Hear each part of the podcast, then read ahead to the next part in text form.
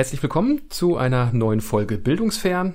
Diesmal ähm, ja schon ein Jubiläum, Ausgabe 20. Und aus diesem Anlass bin ich auch nicht alleine, sondern habe mir tatkräftige Unterstützung geholt. Drei Gäste haben wir gleich hier an der Zahl.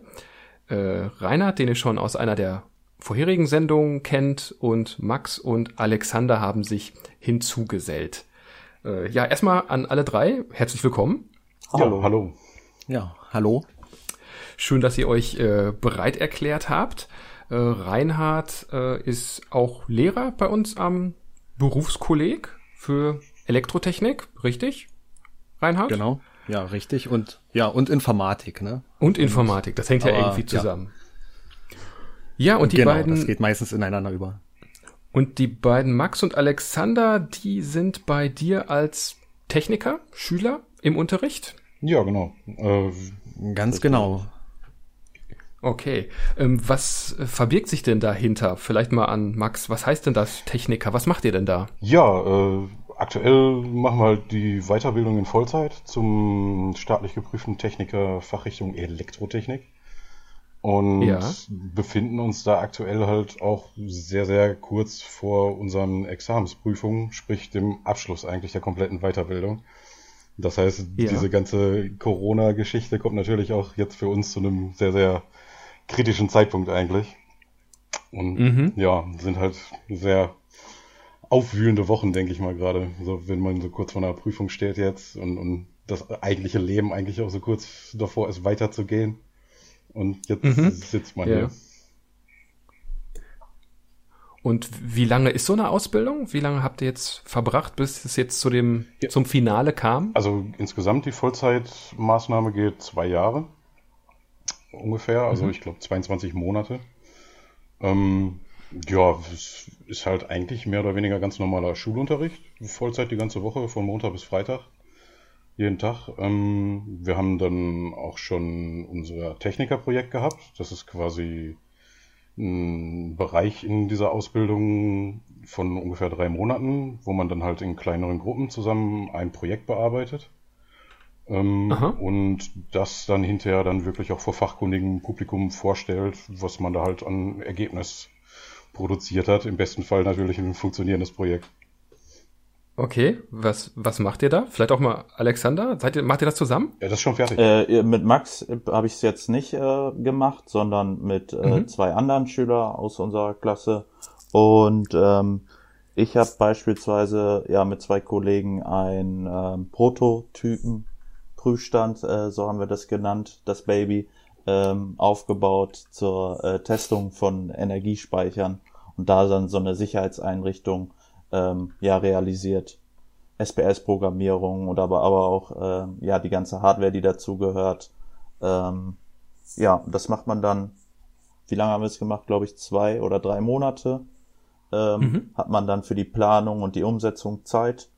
Und ähm, am Ende dieser, dieser Zeit ähm, steht dann eben ähm, die Präsentation des Projektes an und dann kommt ja. fachkundiges Publikum, ähm, ehemalige Lehrer, Leute aus der Wirtschaft, ähm, Leute, die generell einfach nur Interesse haben, ähm, werden dann äh, eingeladen und ähm, das Projektteam stellt dann sein Projekt äh, vor.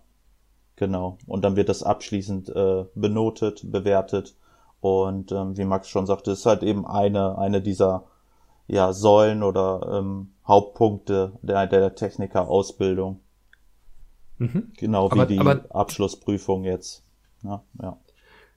Aber diese, diese Vorstellung, das, das war jetzt schon, das hat jetzt schon stattgefunden. Genau, das findet an der TBS 1 in Bochum, äh, Elektrotechnik, ähm, hat sich das so etabliert, dass das ähm, am Anfang des zweiten Jahres gemacht wird. Andere ähm, Schulen, Berufskollegs, die auch dann eine Techniker ähm, Weiterbildung anbieten, die handhaben, dass das dann sozusagen auch mit dem Abschluss so ein bisschen einhergeht. Ähm, wir haben das jetzt gehabt, genau. Das war im mhm. äh, Winter letzten Jahres. Ähm, Max hat es ja auch schon gerade so angedeutet, das ist jetzt so, so ein Schritt, bevor es dann so im Leben richtig losgeht oder weitergeht. Ähm, was, was plant ihr denn im Anschluss? Also was, was wäre jetzt das, was eigentlich käme, wenn jetzt die dieser doofe Virus hier nicht das, das Land zerfürchen würde. Ähm, ja, also für, für meinen Teil, ich bin auch schon fleißig dabei, Bewerbung zu schreiben. Und eigentlich hätten wir, glaube ich, bis zum 16.06. wird die ganze Geschichte noch gehen. Also die Weiterbildung. Und ab da wären wir dann eigentlich so gesehen freigestellt und könnten wirklich ganz normal in einem Vollzeitberuf anfangen.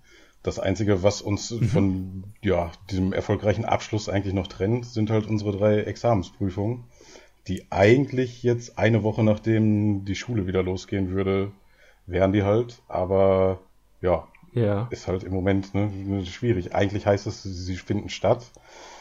Das, was man ja. in den Medien entnimmt, hört sich manchmal ein bisschen anders an und ist halt generell, glaube ich, mhm. ein großes Chaos einfach. Man ist sich da irgendwie nicht so einig und ja, wir hängen da so ein bisschen jetzt zwischen und uns fehlt das letzte Puzzlestück quasi noch, um unseren Abschluss ja. fertig zu machen. Ja, er hatte das jetzt, genau, also schon so angesprochen, jetzt sind ja Ferien, äh, gleichzeitig sind jetzt aber bald die Prüfungen. Vorher war aber die Schule ja auch schon äh, drei Wochen geschlossen. Und äh, ja, da würde mich jetzt mal, mal so interessieren, wie das also für euch dann abgelaufen ist und passiert ist. Ähm, bevor wir daraus, darauf kommen, ähm, würde ich mich aber erst, würde mich erstmal interessieren, ähm, ja, wie ihr technisch ausgestattet seid, was ihr so habt bei euch zu Hause, um jetzt so an diesem Fernunterrichtsprojekt, sage ich mal, teilzunehmen. Also habt ihr da schon eine gewisse Grundausstattung, wo ihr sagt, ach gut, dass ich mir das Headset zum Spielen geholt habe, das kann ich ja jetzt nochmal wiederverwenden oder Mist, ich habe ja gar keine Webcam, ich kann jetzt an nichts teilnehmen oder wie sieht's auch mit der Internetanbindung aus? Äh, ja, wie, wie, wie sieht's bei euch technisch zu Hause aus? Ja, grundsätzlich aufgrund der Ausbildung ähm, wo ja auch schon angefordert ist, dass man einen eigenen Laptop hat. Ähm, man programmiert SPS oder auch im Admin-Studio in C. Ähm, hatte also von unserer Klasse natürlich jeder einen Laptop. Ähm, die meisten haben da auch eine Webcam und ein Mikrofon eingebaut. Und ähm, eigentlich so der Online-Unterricht von der Schülerseite aus, also von unserer Seite aus, ähm, ja erstmal eine Konferenz abzuhalten, ähm, jetzt kein Problem gewesen. Internetverbindung, mhm. ich weiß nicht, keine Ahnung, äh, mittlerweile ist es ja schon gang und gäbe, dass man vielleicht eine 50.000er oder 100.000er Leitung hat. Ähm, bei mir war das auch kein Problem, die Infrastruktur, ja. Ja, wir hatten in, in unserer Klasse auf jeden Fall einen Fall, da hat jemand schon eigentlich fest damit geplant und gerechnet, dass jetzt der Abschluss bald ansteht und wollte dann gerne halt auch nach Australien gehen für ein paar Monate. Und der hat dementsprechend auch schon mal seinen Internetanschluss rechtzeitig gekündigt. Auf, aufgrund der hm. Mindestvertragslaufzeit. Oh. Und oh. Äh, dann kam auf einmal die Schulschließung. Und man musste irgendwie so ein bisschen mit, mit Handy, Internet und Flatrates gucken. Und ich glaube, er hat sich jetzt auch wieder einen, einen Vertrag gemacht, wo er irgendwie recht zeitnah wieder rauskommen kann, um halt jetzt diese Zeit zu überbrücken und halt auch so beim Online-Unterricht nicht außen vor zu bleiben. Ja, aber ja, interessant. Kann ja froh ne? sein, wenn man so kurzfristig, kurzfristig noch Internet kriegt wieder. Ja. Ne? Also das kann ja manchmal ein bisschen dauern. Aber auch das sind natürlich äh, Dinge, die hat man vielleicht nicht so auf dem Schirm. Also gerade wenn man jetzt so ein bisschen nee. vorausschauend geplant hat, wie in diesem Falle, rächt sich das jetzt an der Stelle. Und äh, ja, man kommt da so ein bisschen unverschuldet dann irgendwie auch in Not. Vielleicht hat man noch ein Handy, was man da irgendwie so aufrüsten kann auf einen höheren, dickeren Vertrag. Das geht vielleicht noch einfacher. Ähm, aber es ist dann eben auch nur eine Krücke ne? und nicht das, was man sich eigentlich wünscht. Ja. Ähm, wie ist denn so generell der Unterricht bei euch da abgelaufen? Was könnt ihr so mal so als Schmankerl erzählen, so als Beispiel, wie hat sich das gestaltet in den drei Wochen jetzt, wo es aus der Ferne stattgefunden hat? Ja, ähm, eigentlich erstaunlich gut. also in den meisten Fällen. ähm, wir haben natürlich jetzt die, die, die besondere Situation, dass wir schon seit Beginn unserer Techniker-Weiterbildung mit Microsoft Teams arbeiten und dann natürlich sehr, sehr drin sind, was, was die Kommunikation damit angeht. Ähm, die Lehrer haben das jetzt auch so ein bisschen für sich entdeckt, die teilweise noch nicht damit so groß in Kontakt waren. Ähm, mhm. Und das ging eigentlich in den meisten Fällen auch ganz gut. Es gibt natürlich Unterrichte, die sich dafür super anbieten, wie zum Beispiel der Unterricht von Reinhard. Ähm, es war halt wirklich, ja, fand ich wenig, wenig Unterschied eigentlich, bis auf die räumliche Distanz jetzt natürlich, mhm. äh, zum echten Unterricht, weil halt einfach die, die Möglichkeiten, die durch Teams gegeben sind, da schon ganz super sind, so mit diesem Bildschirmteilen, dass man dann halt wirklich sehen konnte, wenn was programmiert wurde oder dass man selber dann da irgendwie ein bisschen eingreifen kann. Also das war schon super. Aber es gab halt auch andere Unterrichte, wo man gemerkt hat, okay, da ist derjenige Lehrer jetzt vielleicht das erste Mal so ein bisschen äh, in Kontakt mit Teams gekommen und auch generell so, so kein, kein Publikum vor sich zu haben, ist bei manchen Lehrern, glaube ich, schon sehr, sehr schwierig gewesen. Und ich glaube, man muss sich vielleicht auch ein bisschen anders auf, auf so eine Stunde, so eine Online-Stunde vorbereiten als Lehrer, als wenn ich jetzt meinen ganz normalen Unterricht in der Klasse habe. Und das fehlte dann vielleicht manchmal und das bringt den Flow dann, dann sehr ins Stocken. Und die Qualität macht, finde ich, einen super, super Einfluss darauf. Wenn jetzt zum Beispiel eine schlechte Kamera ist oder eine sehr, sehr schlechte Soundqualität, dann, dann mhm. ist das auch sehr, sehr schwierig, sich da mal irgendwie vier Stunden konzentriert darauf zu fokussieren einfach und, und da zuzuhören und vor allen Dingen auch zu verstehen, was da vermittelt wird. Mhm. Hm. Ja, das ist natürlich äh, auch, auch ungewohnt mit ähm, der äh, ja mit dem fehlenden Publikum. Ne? Das ging mir ja auch so. Also ich freue mich natürlich, wenn das trotzdem so einigermaßen funktioniert hat. Aber hast du einen äh, Unterschied ähm, zu dem vorher dir bewusst gemacht, dass, oh, okay, ähm, ich bin jetzt vorm Computer und sitze jetzt nicht vorne am Pult. Ähm, hast du dir da be bewusst irgendwie ähm, Unterschiede für deinen Unterricht ausgedacht? dass du den anders, anders stellst? Mm, also so in, inhaltlich nicht wirklich, weil, äh, wie Max das ja schon gesagt hat, zufällig ganz gut ge gepasst hat. Ne? Also ich, ich meine, die Software, die äh, konnten wir ja weiterhin benutzen. Ähm, das Einzige, was ich mir halt vorher überlegt habe, ist, dass ich jetzt einem alles irgendwie mit der Dokumentenkamera, also mit dem Elmo, da machen möchte. Ähm, äh, und nee, so, sonst habe ich mhm. da eigentlich nicht so viel vorher geplant. Das, es war, ist eben so ein Versuch ins Blaue hinein. Ne? Das waren ja auch, war ja auch wenig Zeit, äh, die man hatte. So, da hieß es irgendwie Freitag, äh, die Schulen werden geschlossen und ja, dann hat man noch so ein, zwei Tage äh, erstmal auf viel Besprechung und dann ähm, ging es ja am Mittwoch quasi schon los mit dem Unterricht. Ja. Ähm, ja, genau. Das ist sicherlich da auch bei vielen Kollegen der Grund, äh, warum das so ja, wenig speziell ja, vorbereitet. Eben. Ich glaube, das, ist auch der Grund, warum ähm, der Unterricht nicht irgendwie anders gestellt werden konnte, als ähm, wie ähm, zu der Art und Weise, wie der Lehrer den sowieso hält, den Unterricht. Eben weil auch nur eine kurze Zeit ja. ähm, dazwischen war zu dem, äh, ja, wir schließen jetzt die Schulen und okay, heute ist äh, der erste Unterricht online, ne? Genau. Aber ich muss grundsätzlich sagen, dass ich ähm, auch sehr zufrieden bin eigentlich mit dem Unterricht, wie der ähm, online äh, abgelaufen ist.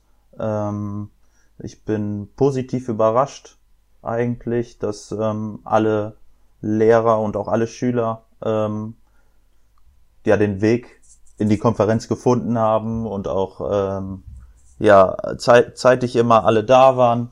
Mhm, aber auch das, was Max gesagt hatte, ähm, die Konzentration, der Konzentrationsaspekt war ähm, so mit das Schwierigste, glaube ich, dass man zu Hause gegebenenfalls in Jogginghose sitzt und ähm, nicht noch dieses Ritual hat, okay, ich äh, stehe jetzt auf, putz mir die Zähne, ich äh, frühstücke was, fahre dann nach äh, Bochum oder steige aufs Fahrrad und äh, ja, fahr zur Schule und dann äh, geht's los, sondern irgendwie, keine Ahnung, zehn vor Unterrichtsbeginn, ich steige aus dem Bett, mach mein PC an, koch mir eben noch einen Kaffee und dann geht's ab. Das, das war, das war so, ähm, das war manchmal schwierig, dann dem Körper und auch dem Geist zu vermitteln, ey, du bist jetzt eigentlich bei der Arbeit. Du bist zu Hause zwar in deiner Jogginghose und trinkst einen Kaffee, aber du bist trotzdem irgendwie bei der Arbeit. Ja, da muss man sich wohl ein wenig ja. überwinden. Ja. Und wahrscheinlich ist es auch auf Dauer nochmal schwieriger als jetzt so für diese drei Wochen, sage ich jetzt mal. Und hier, ja, je nachdem, wie lange es jetzt noch dauert, äh, weiß man ja gar nicht, wie lange man da jetzt sich äh, das noch angewöhnen muss. Äh, habt ihr denn eine Idee, woran das liegen könnte, dass es jetzt bei manchen besser klappt und bei manchen nicht? Also ist das eine, also ihr habt das schon ein bisschen angedeutet, dass das vielleicht auch so ein bisschen am Lehrer liegt. Liegt es vielleicht auch am Fach oder äh, an, an anderen Dingen? Äh, vielleicht auch an den Schülern selbst, wie, wie, wie sehr sie dann zum Beispiel auch anwesend sind. Ihr habt ja gerade gesagt, die, ihr wart immer alle fleißig da. Also aus, aus meiner äh, Wahrnehmung war es, war, war es eher nicht so der Fall, also jetzt nicht bei euch, aber bei anderen Klassen, dass es doch sehr äh, eingebrochen hat mit der Anwesenheit. Vielleicht eben auch gerade deshalb, weil man dann doch lieber noch in der Jogginghose im, im Bett eine Runde gedreht hat. Also bei uns hat halt die ähm, Prüfungsvorbereitung mit reingespielt. Ne? Ähm, wenn, mhm. wenn ich mir jetzt, äh, wenn ich jetzt vorstellen würde, ich wäre in der zehnten, äh, elften Klasse und es ist nicht das Ziel direkt vor Augen. Ähm, dieser Unterricht ist weiß ich nicht, er findet nächstes Jahr auch äh, genauso statt, nur mit vielleicht anderem Inhalt, dann würde ich wahrscheinlich auch nicht teilgenommen haben. Aber da das bei uns ja alles äh, irgendwie dann ähm, Richtung Prüfung geht und ähm, die Devise ja auch für die Lehrer ähm, da war, jetzt nur noch prüfungsrelevante Sachen äh, zu vermitteln, ähm, hat man sich das dann zweimal überlegt zu äh, erscheinen. Aber grundsätzlich, ja, das, da spielen mehrere Faktoren rein. Wie bringt der Lehrer den Unterricht rüber? Äh, wie bin ich aber auch als Schüler drauf? Ähm, will ich alles mitnehmen, was, was, was geht? Oder sage ich, ähm, mhm.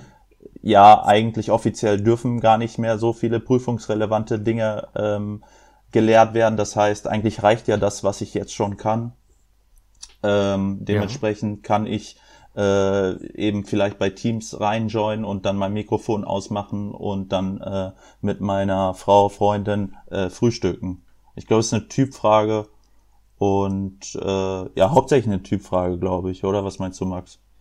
Ja, ich denke, gerade zum Beispiel bestimmte Unterrichtsbereiche profitieren natürlich enorm davon wenn man irgendwie was praktisch machen kann. Wenn man jetzt einen Laboraufbau hat oder mit einem Motor rumspielen kann oder sieht, wie, wie irgendwelche Sachen da funktionieren und das auch selber mal ausprobieren kann. Ich glaube, das ist durch, durch Teleunterricht nicht zu ersetzen einfach. Und ich glaube, da kommt der Lehrer auch ein bisschen in eine schwierige äh, Situation, wenn, wenn der Unterricht auf sowas aufbaut und das einem einfach wegbricht und man das jetzt irgendwie durch Vorlesen oder durch Erzählen kompensieren muss. Und nicht jeder hat dann irgendwie Motoren oder sonst was zu Hause bei sich rumstehen, womit er dann die Schüler äh, online auch spaßen könnte. Und sowas ist natürlich dann, glaube ich, ganz, ganz, ganz schwierig. Wenn, wenn das einfach nur, sag ich mal, so ein Text vorlesen ist, dann, dann am besten noch in irgendeiner schlechten Aufnahmequalität oder so, dann, dann ist das halt eigentlich schon fast gelaufen. So. Und das steht und fällt dann, denke ich, wirklich viel mit dem Fach und vielleicht halt auch ein bisschen mit dem, mit dem, mit dem Engagement oder mit, mit der Einstellung des Lehrers einfach zu diesem Medium. Wenn ich jemand bin, der jetzt eigentlich gar nichts damit zu tun hat und auch mit Microsoft Teams noch keine großartige Berührungspunkte hatte, dann ist das, glaube ich, schon sehr schwierig für so einen, ich sag mal jetzt in Einführungsstrichen, für einen Offline-Menschen so spontan in diese Online-Welt abzutauchen und das so ganz normal dann da durchzuziehen. Also, ja, Aber kannst du jeden, jeden Offline-Inhalt äh, online aufarbeiten? Also so, dass er online gerecht wird? Das kann ich mir nicht vorstellen eigentlich. Vor allen Dingen finde ich es auch schwierig, man hat das bei uns, finde ich, sehr, sehr gut gemerkt, sind noch Fragen, sind noch Fragen. Und äh, ja. das kam halt sehr oft vom Lehrer und es kommen keine Fragen. Und man weiß eigentlich, der Lehrer weiß es und auch die anderen wissen es, es sind Fragen da manchmal. Man merkt das, denke ich, auch als Lehrer, wenn ein Sachverhalt irgendwie noch nicht so gut rübergekommen ist. Ähm, aber irgendwie kam dieser Dialog wie im Unterricht dann nicht so zustande, dass man da sich länger mit den Fragen dann irgendwie befasst hat. Und woran das gelegen hat, da habe ich keine Ahnung. Hm. Also das war so meine Beobachtung auf jeden Fall. Also das, das kann ich gut nachvollziehen. Es ist interessant, äh, das von euch jetzt zu hören, dass ihr euch das auch so aufgefallen ist, dann, dass der Lehrer häufig nach ähm, diesen Fragen ja. fragt. Mhm. Äh, das liegt einfach eben daran, dass man nichts sieht, ne? Also oder oder wenig äh, in Gesichter gucken kann. Und das ist natürlich, wenn man in der Klasse steht, geht das viel einfacher. Denn wenn ich da, also wenn, wenn ich da äh, frage, ob es Fragen gibt und ähm, die Gesichter sind alle leer, dann weiß ich genau, ich könnte da noch an der einen oder anderen Stelle mal nachhaken und äh, vielleicht die Fragen auch herauskitzeln. Und das ist jetzt viel schwieriger natürlich, wenn man ähm, nur über Audio kommuniziert. Ähm, und, und vielleicht sogar nur über Text. Ne? Also da sind so Emotionen, werden ja überhaupt gar nicht so richtig trans transportiert. Ja. Ne? Aber ja, so Ja, da ist vielleicht auch dann das, ja, ich, ich wollte eigentlich nur sagen, dass ich ja, wir sind ja schon mehr oder weniger so eine Ausnahmesituation. Wir sind gerade in unserem Bereich, im Techniker, alle eigentlich mehr oder weniger erwachsen und, und selbstständig schon und für uns selbst verantwortlich. Ich stelle mir das halt schwierig vor, so gerade in anderen Bereichen, wenn ich jetzt in der Grundschule bin oder so, muss da den Schülern jetzt, sag ich mal, die Grundlagen von irgendwas beibringen und hab die dann wirklich nicht vor mir. Ich glaube, da bleiben schon viele Leute dann auch auf der Strecke. Oder wenn jetzt eine Familie ist mit drei, vier Kindern und es gibt nur einen Laptop oder sowas, dann, dann muss man da irgendwie auch gucken, wie man damit zurechtkommt. Also sowas stelle ich mir dann schon schwierig vor auch. Also eine Motivation kann ja auch von einem Grundschüler einfach äh, ausgehen. Die Frage ist eben immer nur, inwieweit sich das dann durch so eine, ja, ob ob's Technik gesteuert dann irgendwie immer aktiviert werden muss, so eine, so eine Motivation oder ob der Grundschullehrer nicht äh, in diesem Falle dann zum Beispiel auch einfach nur, äh, ich, ich weiß nicht, also jetzt ganz, ganz plump, ne, irgendwie was zum Ausmalen nur hinschickt, äh, was man dann ja auch offline Ja. äh, machen kann oder, oder dass man in den Wald geht und irgendwelche Blätter aufsammelt und versucht, die zu bestimmen oder äh, guckt, dass man irgendwelche Vögel entdeckt und die versucht zu bestimmen. Also auch, auch das kann ja aus der Ferne stattfinden, ohne dass es jetzt einen äh, großen Technikanspruch hat, aber ähm, ihr habt natürlich recht, dass, dass man mit so einer Technikerausbildung erstmal, habt ihr ja auch gesagt, ihr seid schon mal gut ausgestattet insgesamt. Ne? Also Internet ist da, Laptop ist da und äh, auch so der normale Arbeitsablauf ist in dieser Richtung schon mal eingeübt und eintrainiert. Teams ist irgendwie eingerichtet, man hat seine Accounts, man weiß, wie das funktioniert und kennt sich so ungefähr irgendwie ähm, damit aus. Und dann ist natürlich der Wechsel leichter als jetzt in Szenarien, wo sowas vorher überhaupt gar nicht Thema war und man jetzt auf einmal umswitchen muss und äh, dann klappt das wahrscheinlich an vielen Stellen nicht. Ähm, ja, vielleicht ist das auch zum Beispiel bei nicht technischen Ausbildungen noch schwieriger. Also so soziale Berufe oder solche Sachen kann ich mir auch schwer vorstellen, dass das mal eben so einfach umzuschwenken ist, wo das Gespräch noch eine viel größere Rolle spielt oder eben auch der, der Kontakt mit Menschen eine größere Rolle spielt, als das jetzt bei einer technischen Ausbildung der Fall ist. Ja. Mm. Was äh, denken denn die anderen bei euch so aus der Klasse jetzt über den Unterricht? Ihr habt so ein bisschen über euch gesprochen und äh, dass, dass euch natürlich die Abschlussprüfung extrem motiviert. Ähm, ist das jetzt so ein Grundbild ähm, in, äh, in eurer Stufe oder gibt es da auch durchaus andere Fraktionen, die da jetzt das alles irgendwie gar nicht so dolle finden und vielleicht ganz andere Meinungen noch haben? Habt ihr da was mitgenommen? Ja, ähm, eigentlich ist das schon mehr oder weniger der, der, so, so ein Gruppenkonsens gewesen. Also wir haben natürlich auch außerhalb dieser Online-Lernsessions dann weiterhin Kontakt gehabt und haben halt auch in privaten Meetings miteinander gesprochen. Ähm, und auch Mhm. ab und zu mal irgendwie was zusammen dann in der Gruppe gespielt oder so online. Ähm, die Leute sind da eigentlich mehr oder weniger alle so auf dem gleichen Nenner. Also wie, dass das, was alle sind motiviert, die Prüfung zu schreiben und Mhm. äh, hinter sich zu bringen. Aber alle hängen halt auf der anderen Mhm. Seite auch so ein bisschen in der Schwebe, ne? Weil dadurch, dass keiner weiß jetzt, wie es genau hundertprozentig weitergeht, ist das natürlich schon eine sehr, sehr belastende Situation für, für alle so. Und da spricht man halt so, so intern, sag ich mal, schon viel drüber. Aber so generell die, die Unterrichtssachen eigentlich, wir, wir besprechen halt auch oft intern, wenn, wenn dann noch Fragen geblieben sind hinterher oder wenden uns dann irgendwie nach Absprache untereinander nochmal an den Lehrer. Also das ist eigentlich so ganz guter Workflow, würde ich sagen. Mhm. Wie ist das denn äh, generell so mit Lerngruppen im Vergleich vorher und jetzt oder also, also in der Vor-Corona-Zeit und zu den Corona-Zeiten? Ja. Äh, ich, äh, hattet, also ich, ich bin sicher, ihr hattet da welche, aber äh, wo sind da jetzt so die Unterschiede? Wie organisiert ihr euch da jetzt? Ja, ich glaube, da waren uns, also ist unsere Klasse, glaube ich, schon immer so ein bisschen so eine kleine Ausnahmeklasse gewesen. Ähm, Das war was, was man uns eigentlich schon von Tag eins mit auf den Weg gegeben hat. Bildet kleine Lerngruppen, setzt euch in kleinen Gruppen zusammen, ihr braucht Lerngruppen. Es gab sogar Skype-Konferenzen mit ehemaligen Schülern, die uns dieses Thema dann auch nochmal vermitteln sollten, dass wir Lerngruppen machen sollen. Aber Mhm. bedingt durch die Tatsache, dass wir einfach eine sehr, sehr kleine Klasse von zwölf Leuten sind, haben wir uns, glaube ich, immer so mehr oder weniger als große Lerngruppe gesehen. Das heißt, wenn irgendwer Fragen hat, dann werden die in die WhatsApp-Gruppe gestellt oder man bespricht das auf dem Schulhof oder man spricht mal zum Beispiel denjenigen an, wo man weiß, okay, der ist jetzt ein Crack in dem Fach, ich habe ein bisschen Probleme in dem Fach, dann setzt man sich einfach zusammen. Also das war immer schon ja, so eine sehr, sehr große Gruppendynamik bei uns. Und wir haben teilweise, es gab einen Unterricht, wo es halt auch zum Beispiel um Unix-Systeme ging. Und ich glaube, da haben wir uns mit, mit fast der gesamten Klasse eigentlich äh, im Lernzentrum hingesetzt und haben da irgendwie versucht, den Unterricht ein bisschen aufzubereiten, um die Klausur dann zu schaffen. Also hm. das hat sich eigentlich nicht verändert jetzt durch Corona, glaube ich. Ja, aber, aber der Ort, wo das ja. stattfindet. Ne? Also du sagtest ja gerade im, im Selbstlernzentrum, das ist bei uns an der Schule halt ein Raum, in dem ihr euch dann da getroffen ja. habt und, und ja, gelernt habt. Ne? Und, ähm, und, und wie macht ihr das jetzt? Da auch über Teams dann oder? Oder ja, ich glaub, äh, in welchen der, Räumen? Der Alex kann da, äh, glaube ich, gut was von erzählen. Der ist nämlich ja, schon fleißig ähm, seit vielen Wochen. ja, ich musste da auch äh, erstmal äh, gestehen, dass ich nicht nur die eine große Lerngruppe habe, sondern auch noch eine kleine, wo du nicht äh, drin vorkommst, Max weil äh, ich noch mit kommt raus jetzt. tut sich ja Abgründe auf hier. Ähm, ja. ja. das ist die große Lerngruppe, wo so allgemeine Fragen ähm, aufkommen, ähm, wenn wenn der ähm, ja Lernpartner mal nicht weiter weiß und äh, man persönlich auch nicht. Ähm, genau, meine kleine Lerngruppe war früher, was heißt früher vor Corona? Das hört sich schon an, als wenn das äh, Jahre so ist. Vor Corona war es so, dass wir eigentlich zu dritt meistens in der Lerngruppe waren.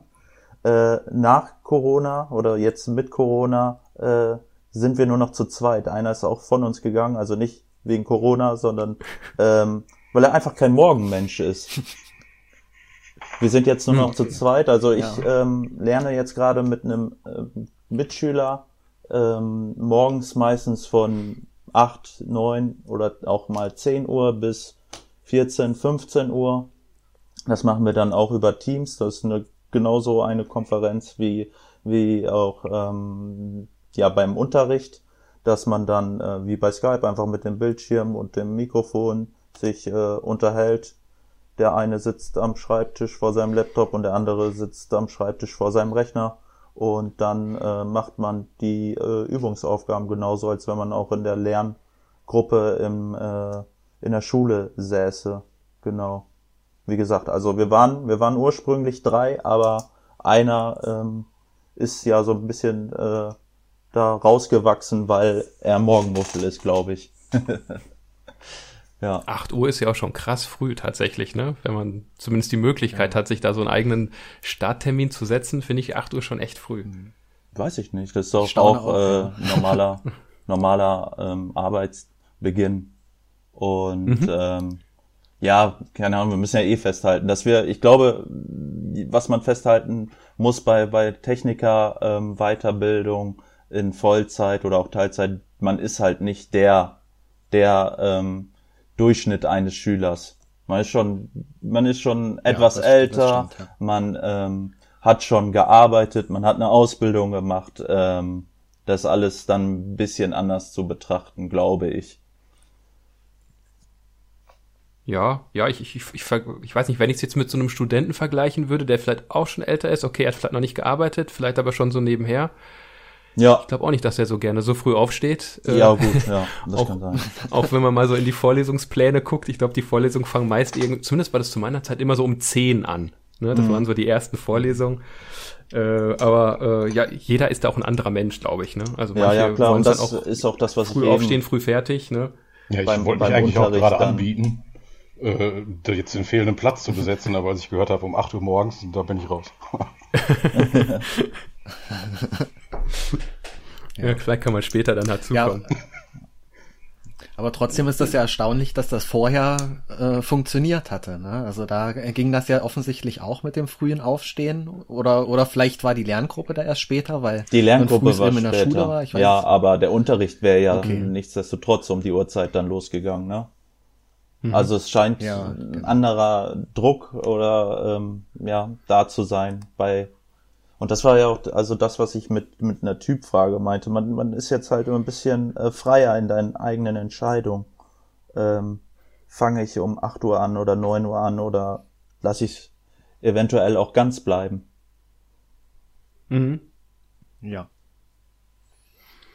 Ist ja vielleicht auch so ein bisschen ehrlicher jetzt, ne? So die, also die Motivation wird ehrlicher sichtbar auch dann äh, bei dem einen oder anderen, denke ich mir. Also wenn man vorher vielleicht motiviert war, weil man äh, ansonsten dann einen Strich im Klassenbuch kriegt, äh, hat man jetzt eben andere Motivationen oder oder ähm, jetzt kommt die eigentliche Motivation zum Tragen. Ja, das wird Weiß bei dem einen oder anderen bestimmt auch der Fall sein, ja.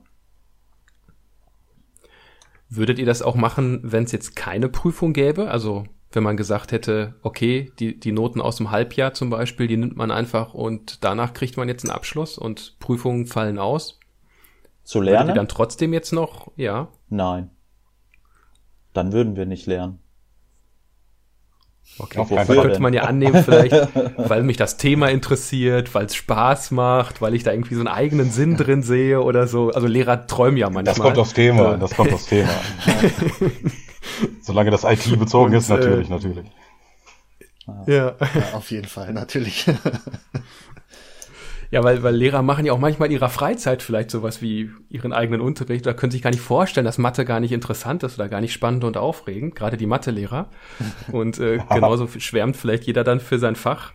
Ähm, und vielleicht ist es bei einem Techniker dann auch schon so, dass er sagen würde, ach komm hier, ist doch egal, ob jetzt hier Prüfung ist oder nicht, mich interessiert das einfach. Mhm. Ich, ich glaube eher, das ist schwierig, weil man halt vor diesem großen Schritt steht, jetzt wirklich gerade mit seinem Abschluss dann in eine, in eine, höhere Berufslaufbahn einzusteigen, wo sehr, sehr viel Neues auf einen wartet, mhm. wo, wo quasi, mhm. ja, dass das neue Leben startet. Ähm, ja, ich, ich glaube, wenn allerhöchstens dann halt zielgerichtet, wenn jetzt jemand sagt, ich möchte sehr gerne Automatisierungstechniker werden, könnte ja natürlich sein, dass der sich dann gezielter mit SPS-Programmierung auseinandersetzt, einfach als Vorbereitung schon mal für den Beruf oder wenn ich zu Hause privat Sachen programmiere, weil ich in die Programmierrichtung gehen möchte. Aber ich glaube nicht, dass mhm. jemand jetzt einfach aus Spaß an der Freude oder, oder die wenigsten Leute würden aus Langeweile auch den Rest der Fächer lernen, die für sie vielleicht nicht so relevant wären. Wenn jetzt nicht die mhm. Prüfung am, am Horizont stehen würde. Okay, dann ist das also auch die, die Hauptmotivation, habe ich jetzt so rausgehört, ne? Für, ja. ja für alles Bestreben eigentlich. Ja, auf jeden Fall mhm. eigentlich. Ja. Ähm, jetzt, jetzt haben sich ja so ein paar äh, Techniken, sage ich jetzt mal, im Unterricht herauskristallisiert. Haben wir auch gerade schon so ein bisschen angedeutet. Also hat sich jetzt alles ein bisschen verändert. Man geht nicht mehr in die Schule, sondern ja, irgendwie kommt die Schule zu einem jetzt nach Hause. Äh, entweder in Form von, weiß ich nicht, PDFs, die verschickt werden. Es gibt Telefonkonferenzen, Videokonferenzen, Chats, Mails, äh, also ein ganzer Strauß von unterschiedlichen Methodiken, sag ich mal. Ähm, wo würdet ihr denn sagen, ja, was ist davon irgendwie am sinnvollsten? Und äh, was ist eigentlich eher etwas, wo ihr sagen würdet, da hätte ich mir jetzt mehr erhofft, aber irgendwie ist es dann doch nicht so sinnvoll, wie ich es mir eigentlich gedacht hätte? Ja, ich weiß nicht, da muss man erstmal gucken, was haben wir denn für Methodiken äh, kennengelernt. Also es war einerseits, ja, der Lehrer legt ähm, vielleicht den College-Block unter die Dokumentenkamera und äh, zeichnet was auf und spricht dabei. Und andererseits, was haben wir noch für eine Methodik kennengelernt? Ähm, ja, dass wir beispielsweise zusammen in ein Programm reingehen konnten und ähm, mit der Steuerung über Teams ähm, das Programm ähm, ja zusammen programmieren konnten. Aber ähm, kann man das eine mit dem anderen vergleichen? Grundsätzlich ist natürlich immer dann, ähm, wenn, man, wenn man was zusammen erarbeitet, würde ich sagen, ähm, dass es dann besser, besser funktioniert oder besser auch im Gedächtnis beim Schüler hängen bleibt. Ähm, mhm. Nur ich, da wären wir dann wieder bei der Ursprungsfrage oder eine der Fragen, die wir am Anfang schon ähm, gehabt haben. Ähm, kann man jeden Unterricht denn auch so äh, gestalten? Da ist der Programmierunterricht vielleicht dafür besser prädestiniert als ähm, ich erkläre euch jetzt äh, die Motorarten oder was. Ja. Also ich fand auch, dass das von Frontal, wenn man einfach nur eins zu eins den Frontalunterricht am besten dann auch noch ohne Tafel im, im Rücken jetzt übersetzt in online, dann, dann funktioniert das für mich wenig eigentlich, weil es ist ja auch so, das gesprochene Wort ist das, was, glaube ich, am, am wenigsten so hängen bleibt. Und wenn dann jemand einfach so, so einen 90 Minuten Monolog hält und man hat noch nicht mal eine PowerPoint, die, die diesen Monolog dann trägt, dann ist das, glaube ich, ja, sehr, sehr schwierig, da irgendwie als, als Schüler jetzt was Positives oder was, was einen Erfolg mit rauszunehmen. Im Vergleich zu, wenn man wirklich interaktiv mit, mit dem Lehrer da interagiert, um Sachen zu programmieren oder um eine Aufgabe zu lösen einfach. Ähm, dass das sind so, solche Sachen bieten sich da glaube ich schon deutlich mehr an, wo man einfach in der Gruppe was machen kann oder auch als Klasse was machen kann oder wo der Lehrer gezielter einfach auf die Schüler zugehen kann und nicht einfach 90 Minuten quasi seinen, seinen Text erzählt. Okay, also das, das Interaktive, das scheint zu gewinnen, ist natürlich jetzt bei einer Gruppe von zwölf Leuten auch leichter ja. als jetzt vielleicht bei doppelt so vielen Leuten. Ne? Also ähm, zumindest dann für den Einzelnen. Also es werden ja dann wahrscheinlich auch von den zwölf Leuten nicht alle gleichermaßen da beteiligt sein, sondern vielleicht nur eine Handvoll oder so, die dann da interagieren. Und der Rest ist dann ja trotzdem dann wieder aufs Zuschauen so ein bisschen reduziert. Mhm. Ähm, wie ist es denn, wenn ihr mal euch so im Bekanntenkreis umhört, wie das mit anderen Schulen so abgelaufen ist? Habt ihr da auch was erfahren, wie das an anderen Schulen funktioniert oder nicht funktioniert und was da vielleicht Freunde oder Familie noch so an Erfahrungen mitgenommen haben? Also von meiner Seite aus eigentlich kann ich nur von einem berichten, der macht auch eine, eine Weiterbildung als Techniker, allerdings in Teilzeit. Das heißt, für den ist das eigentlich mhm. im Moment eine relativ entspannte Situation, weil er halt auch mitten drin ist. Das heißt, der steht jetzt nicht vor irgendwelchen lebensentscheidenden Prüfungen. Der geht einfach normal arbeiten und hat quasi jetzt die doppelte Belastung aktuell einfach nicht mehr von, von, von Weiterbildung plus Vollzeit arbeiten. Ähm, insofern ist das mhm. für den eigentlich ganz entspannt. Ansonsten hätte der ist dann sozusagen freigestellt von der Schule und genau, kann sich jetzt genau. um seine Ausbildung ja, oder also ja. da haben die Lehrer auch relativ wenig Motivation gehabt, äh, jetzt irgendwie da den Unterricht noch weiter voranzutreiben. Das ist einfach quasi mit Schließung der Schule wird das mehr oder weniger eingestellt in dem Bereich. Und ja, mhm. aber das denke ich eine andere Situation. So also von anderen Schulen oder gerade von weiterführenden Schulen könnte ich jetzt nichts berichten, da wüsste ich keinen. Du, Alex? Äh, nee, eigentlich nicht. Ich habe keine Freunde mehr, die zur Schule gehen. Will ich die Ausnahme. Okay, Leute haben ja vielleicht schon eigene Kinder, die mittlerweile dann. Genau, oder man hört es irgendwie so um drei Ecken. Äh, hätte ich jetzt so gedacht, dass man da vielleicht noch mal was mitbekommen hätte, aber wenn nicht, dann ist ja eben auch nicht schlimm. Nee. Genau. Ja, wie, wie ist das so zusammenfassend für euch gewesen? Also würdet ihr sagen, ja, das wäre für mich eine Option, sowas in Zukunft irgendwie mit einzubauen noch in den Unterricht? Oder ist das, ja, nee, das ersetzt den Präsenzunterricht einfach nicht? Tja, meine große ja. Hoffnung ist auf jeden Fall, dass es jetzt, äh, wenn es dann wieder back to normal tatsächlich eigentlich äh, geht, also wenn man tatsächlich wieder die Schulen vollständig öffnen kann, wenn man so gar nichts aus dieser Zeit jetzt gelernt hätte als Lehrer. Äh, wahrscheinlich geht es nicht eins zu eins umzusetzen, aber sicherlich kann ich mir sehr gut vorstellen, dass bestimmte Techniken jetzt man gerne dann auch nochmal beibehalten würde oder zeitweise, abschnittsweise in irgendeiner Form rüber retten möchte. Das war ja jetzt alles auch, ich sag mal, hatte Reinhard ja auch ein bisschen angedeutet, so ein bisschen hoppla hopp, ne? Man hat jetzt mal eben so das probiert, was einem so in, in den Kopf kam. Wenn man das mal ein bisschen sacken lässt, ein bisschen durchdenkt, ein bisschen aufbereitet, äh, und dann kann man sicherlich daraus lernen. Und ähm, ja, ich, ich ja, wie es immer so ist, ne? Ich habe sowohl positive als auch negative äh, Erfahrungen gemacht. Ähm, wie ihr das vielleicht auch so ein bisschen schon gesagt habt, die, ich sag mal, die älteren Motivierten kurz vor der Prüfung, die erreicht man eigentlich ganz gut. Äh, der Rest, der ist ein bisschen schwieriger dann zu adressieren. Und äh, da legt man sich dann vielleicht eben lieber auf die Couch, wenn man noch ausschlafen kann, als da jetzt online in irgendeiner komischen Videokonferenz ähm, abzuhängen.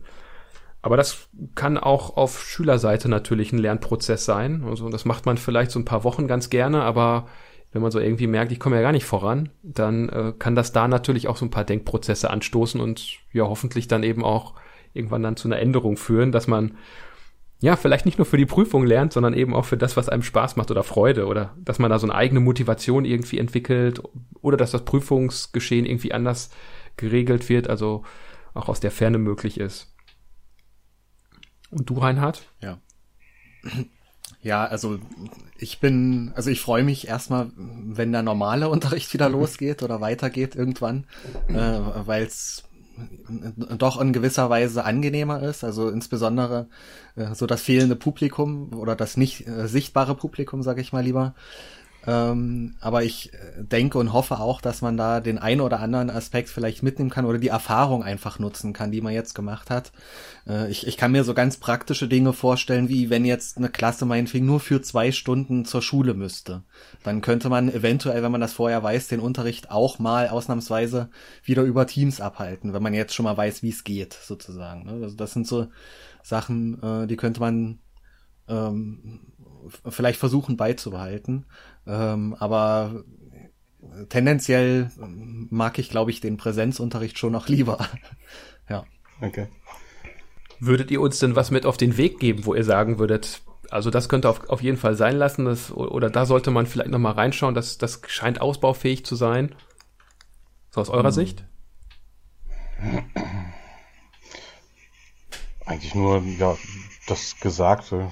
So, also ich, ich glaube, was, was ein wichtiger Faktor ist, ist, dass man als Lehrer auch wirklich selber vorbereitet ist auf genau diese Stunde, die da jetzt kommt.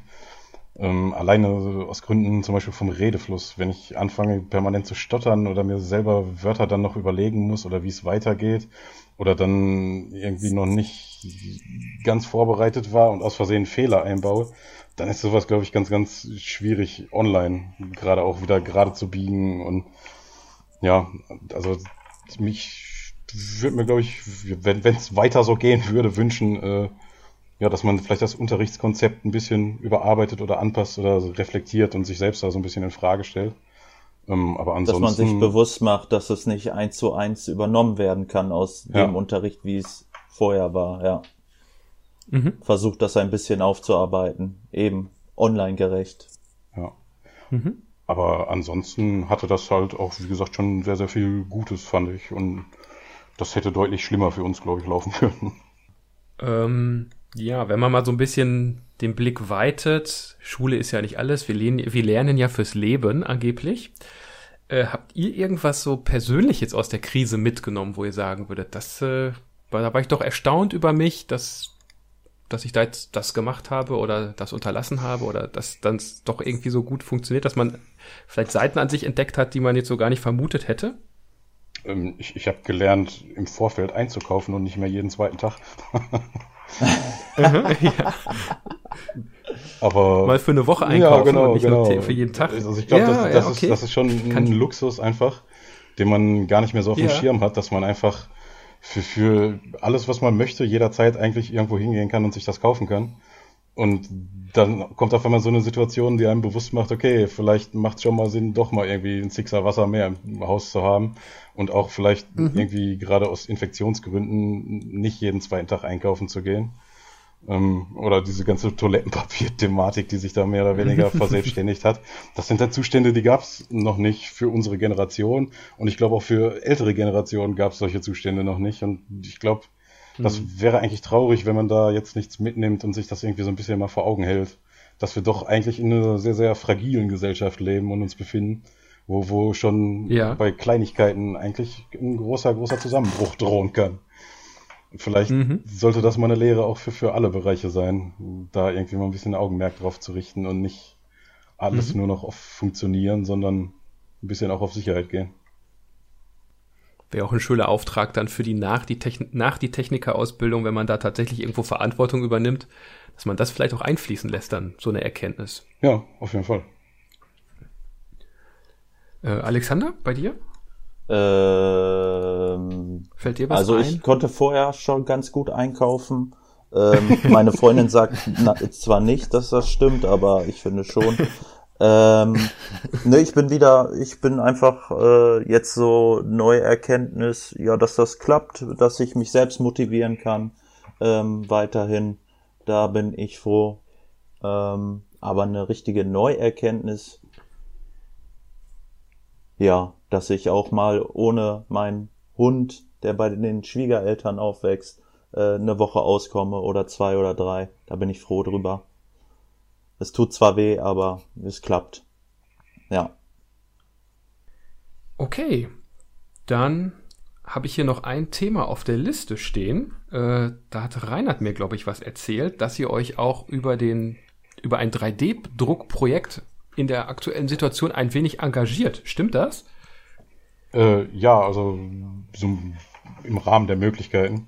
Ähm, es, es, gibt so eine Initiative, makervsvirus.org, ähm, ja. wo sich eigentlich aus ganz Deutschland Leute mit 3D-Druckern zusammengeschlossen haben, also wirklich private Leute, die den aus, aus Hobbygründen bei sich zu Hause stehen haben und haben angefangen für Medizinpersonal oder auch für Supermärkte, Zahnärzte, Arztpraxen, Krankenhäuser, also den ganzen Pflege- und, und Kundenkontaktbereich, ähm, so Gesichtsvisiere zu produzieren. Sprich, es wird so ein Stirnteil im 3D-Drucker gedruckt. Auf dieses Stirnteil mhm. kommt dann eine durchsichtige Folie, die zum Beispiel im Laserdrucker geschnitten wird oder einfach von Hand. Und in Verbindung mit einer FFP2 oder FFP3 Maske hat man dann halt einen recht guten Schutz, sprich man hat die Nase und den Mund bedeckt. Und mit diesem Kopfvisier hat man dann halt zum Beispiel einen Schutz gegen, falls einen jemand anhustet und das würde sonst in die Augen kommen und die Schleimhäute da berühren. Also das ist schon, hm, mhm. ja, am Anfang war das so eine Sache, wo man gedacht hat, ja, okay, ob jetzt die Krankenhäuser wirklich auf Hobby produzierte Kopfvisiere äh, sich einlassen möchten, ist mal ein bisschen dahingestellt. Ja. Aber wieder erwarten hat das wirklich einen reißenden Absatz gefunden. Also wir haben in dem NRW-Bereich teilweise zwischenzeitlich Bestellungsvolumen gehabt von zwischen 2.000, 3.000 Stück einfach, die da an die, an die Krankenhäuser gehen sollen. Ähm, ich weiß, im Hagener Bereich ist das Gesundheitsamt komplett über diese Geschichte informiert und vermittelt da, sag ich mal, wenn sich jetzt eine Arztpraxis an das Gesundheitsamt wendet und sagt, wo sollen wir was herbekommen, vermitteln die den Kontakt zu den Leuten und das ist mittlerweile auch so groß geworden. Also es sind knapp 4.000, 5.000 Leute, die sich da engagieren mittlerweile. Und halt auch äh, erste Firmen aus der Industrie sind dabei, die dann halt Spritzgussteile anbieten können oder auf Maschine geschnittene Visierteile Einfach damit das halt schneller und preisgünstiger natürlich auch geht. War das auch eins dieser Teile, die äh, in China produziert werden und hier war irgendwie so gar keine Industrie da, um diese Plastikteile zu ja, produzieren? Ja, also das ist, glaube ich, ein generelles Problem der ganzen Wirtschaft eigentlich, dass ja niemand großartig im, im eigenen Land produziert und auch die wenigsten jetzt eine, eine so eine exorbitante Lagerhaltung machen. Das ist ja alles, man hat so ein bisschen da, okay, der Bedarf ist gedeckt, aber es, wenn jetzt mal der Ernstfall kommt, dann sieht man ja an, an Kleinigkeiten, es gibt keine Hefe mehr, es gibt kein Mehl mehr. Und so ist das halt in diesen Bereichen mhm. dann auch. Ähm, ob das Masken sind, ob das diese Visiere sind, das sind alles Sachen, die sehr, sehr günstig irgendwo im Ausland gefertigt werden und wo dann auf einmal kein, kein Lagerbestand da ist und man vom Nachschub abgeschnitten ist. Und das ist dann, glaube ich, ja, sehr, sehr problematisch für, für solche kritischen Bereiche. Und wie kann man da mitmachen? Oder beziehungsweise was braucht man dafür? Ein 3D-Drucker? Ja, oder? Wenn man einen 3D-Drucker selber hat oder man ähm, kann natürlich auch spenden, wenn man jetzt sagt, ich möchte einen Beitrag leisten einfach. Ähm, das ist halt, wie gesagt, über die Internetseite www.makervsvirus.org ähm, kann man sich entweder als Maker mhm. registrieren, um sagt, ich möchte jetzt dieses ganze Projekt unterstützen und möchte Sachen drucken dafür ähm, es wird halt auch viel dann wirklich Filament gestellt. Es gibt schon so eine interne Logistik, die dann auch Sachspenden verteilt an die Leute, die dann Sachen produzieren. Also es soll jetzt keiner verarmen bei dieser Geschichte. Und genauso gut können sich auf dieser Internetseite auch Leute mit Bedarf melden. Also wenn jetzt jemand eine eigene Arztpraxis hat oder wenn er im Supermarkt arbeitet oder im Altersheim, ähm, ist das quasi die Anlaufstelle, wo dann der Kontakt zu Leuten aus der Region hergestellt wird, die diese Bedürfnisse dann halt befriedigen können. Ähm, wisst ihr, woher dieser Bedarf erstmalig kam? Also man kann ja alles Mögliche jetzt irgendwie sich überlegen, was man da in den 3D-Drucker steckt und was auf der anderen Seite vielleicht auch dann tatsächlich sinnvoll ist. Das mag ja auch auseinandergehen.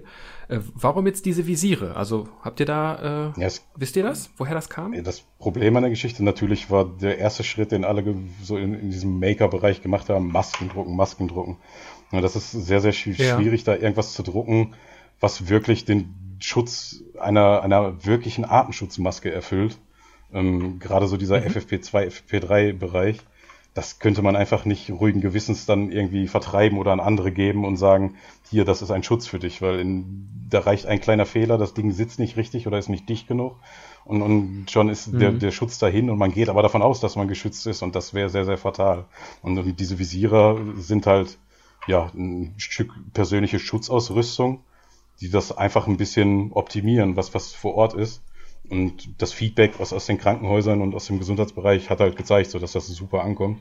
Eine andere Sache, die auch noch gerne genommen wird, sind ja so kleine Maskenspanner. Im Endeffekt ist das wie so ein kleines Plastikband, weil die normalen Atemschutzmasken macht man ja mit den Gummibändern hinter seinem Ohr fest. Und wenn man das den ganzen ja. Tag trägt, dann zieht das halt gerne mal an dem Ohr, je nachdem, was für einen Kopfumfang man hat. Und diese Maskenspanner kann man dann einfach quasi hier an den Hinterkopf machen und die beiden Bänder von der Maske an dem Plastikteil festmachen, so, so. dass kein Druck mehr auf dem Ohr lastet. Und wenn man dann so eine zwölf Stunden Schicht hat, ist das äh, auch schon mal ganz angenehm, glaube ich. Ja, klingt auch sehr simpel eigentlich so, ne? Ja. Also es ist wahrscheinlich irgendwie nur so ein kleines Metall- oder Plastikstückchen, genau. was man einfach nur dann dahinter spannt. Ja. Okay. Ja, erstmal cool, dass ihr euch auch da engagiert und äh, man da irgendwie sich auch einbringt, wenn man da ein bisschen technische Expertise hat, äh, dass der 3D-Druck auch tatsächlich jetzt mal so, so, so richtig relevante, systemkritische Infrastruktur mal da auch stellen kann. Da hätte jetzt wahrscheinlich vor ein paar Jahren auch keiner mitgerechnet. So, das war ja immer noch so ein bisschen unter dem unter dem spielerischen Aspekt, ja. was ja, glaube ich, in der Industrie auch mittlerweile da immer mehr Einsatzzwecke gibt, aber das, was man so im Laden kauft, diese Geräte, dass man die jetzt auch dafür benutzen kann, tolle Sache. Meint ihr, wir haben noch irgendwas Wichtiges vergessen, was wir nochmal ansprechen sollten unbedingt oder was euch noch auf dem Herzen liegt? Gibt's noch Fragen? Stille. Ich glaube nicht, die haben nie Fragen. Ein, ein Wüstenbusch rollt vorbei. Nö, also ich, ich muss von meiner Seite sa erstmal sagen, äh, ich fand super die Idee eigentlich so, dass du diesen Podcast machst, weil äh, genauso wie du gesagt hast, so dass es für dich oder für euch interessant ist, so auch mal die Schülerseite zu sehen, ist es für uns natürlich auch interessant, mal so ein bisschen hinter die Kulissen ja. der Lehrerseite zu gucken und, und zu sehen, was, was mhm. für einen Impact hat das auf euch, wie geht ihr damit um, so was für, für Fragen stellt ihr euch oder wie fühlt ihr euch in dieser Situation? Beschäftigen die sich überhaupt damit oder ja. nehmen die das jetzt einfach nur an? Genau, also mhm. schalten den PC an und dann schauen wir mal. Aber es scheint ja mehr dahinter gesteckt zu haben, deswegen. Also mhm. das fand ich äh, eine super Sache. Ey. Ja. Ja. Ja, ich finde es auch super, dass ihr äh, euch darauf eingelassen habt. Ähm, das freut mich sehr. Ja, auch von mir. Vielen Dank dafür, dass ihr da euch ein wenig Zeit genommen habt. Auch beim technischen Setup hatten wir hier auch noch so ein bisschen Schwierigkeiten. Da merkt man irgendwie auch manchmal so, so ganz in der Zukunft scheinen wir auch noch nicht angekommen zu sein, wenn es noch so unglaublich schwer ist, mit vier Leuten einfach mal so ein Audio aufzunehmen. Das ist Neuland für uns alle. Äh, ja, irgendwie dann doch, ne? Man denkt irgendwie, okay, 20 Jahre IT-Ausbildung und äh, ja, trotzdem gibt's immer noch mal wieder Schwierigkeiten. Der Teufel steckt im Detail. Gut, dann Dankeschön bis hierhin. Ich drücke euch auf alle Fälle die Daumen für eure Prüfung und für den Weg dahin, wie auch immer er jetzt ablaufen mag. Danke auch an Reinhard, dass du dabei warst und ja, auch den Kontakt vermittelt hast. Ja, auch das sehr gerne. Ja, von, von, von unserer Seite, Seite auf jeden Fall auch. Dankeschön für die Einladung, war super. Dankeschön. Und dann immer schön die Hände waschen. Wir sagen damit dann mal Ciao und bis bald. Tschüss. Ja, Ciao. zu Hause. Tschüss.